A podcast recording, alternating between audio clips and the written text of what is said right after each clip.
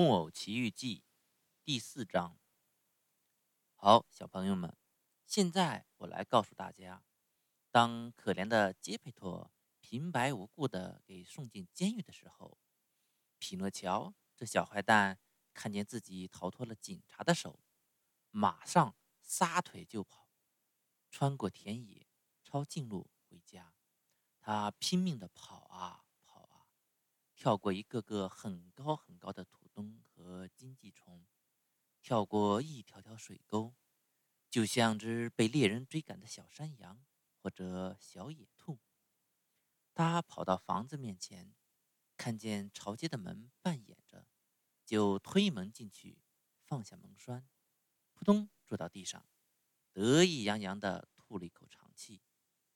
可他得意了，也只有一眨眼的功夫，因为。他听见屋子里有声音叫：“叽叽叽叽。”谁在叫我呀？匹诺乔吓坏了，说：“是我。”匹诺乔转过脸，看见一只大蟋蟀在墙上，正慢腾腾地往上爬。告诉我，蟋蟀，你是谁？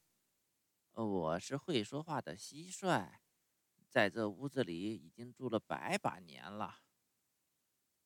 这屋子今天是我的了，木偶说：“如果你您真肯行行好，让我高兴高兴，就请头也别回，马上走吧。”嗯，要让我走，蟋蟀回答说：“嗯，可得让我在走以前先告诉你一个大道理。”那就快说吧，快点。孩子不听父母的话，任意离开家，到头来绝不会有好结果。他们在这个世界上要倒霉，迟早会后悔的。您高兴就唱下去吧，我的蟋蟀。可我明天天不亮，一准儿就离开这里。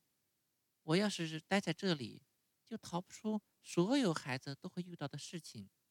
把我送去上学，不是软骗就是硬来，逼着我读书。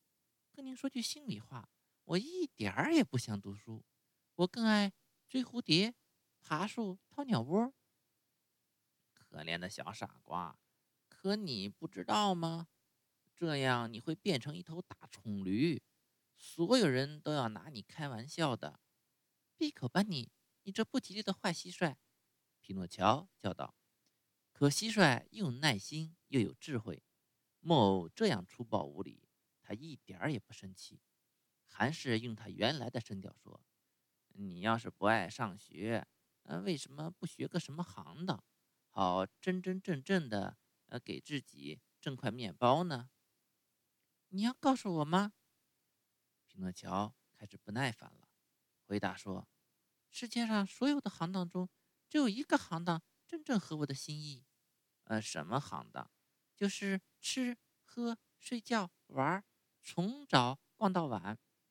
告诉你，会说话的蟋蟀。”还是那么心平气和地说：“呃，凡是干这种行当的，最后几乎不是进医院，就是进监牢。当心点儿，不吉利的坏蟋蟀！你惹我生气了，可要倒霉。可怜的匹诺乔，你真叫我可怜。我为什么叫你可怜？因为你是一个木偶。更糟的是，因为你有一个木头脑袋。听了最后这句话。”匹诺乔火冒三丈，猛地跳起来，打工作台上抓起一个木头锥子，就向会说话的蟋蟀扔了过去。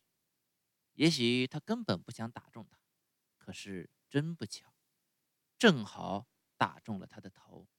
可怜的蟋蟀只来得及叫一声“叽叽”，就给打死了，贴在墙上。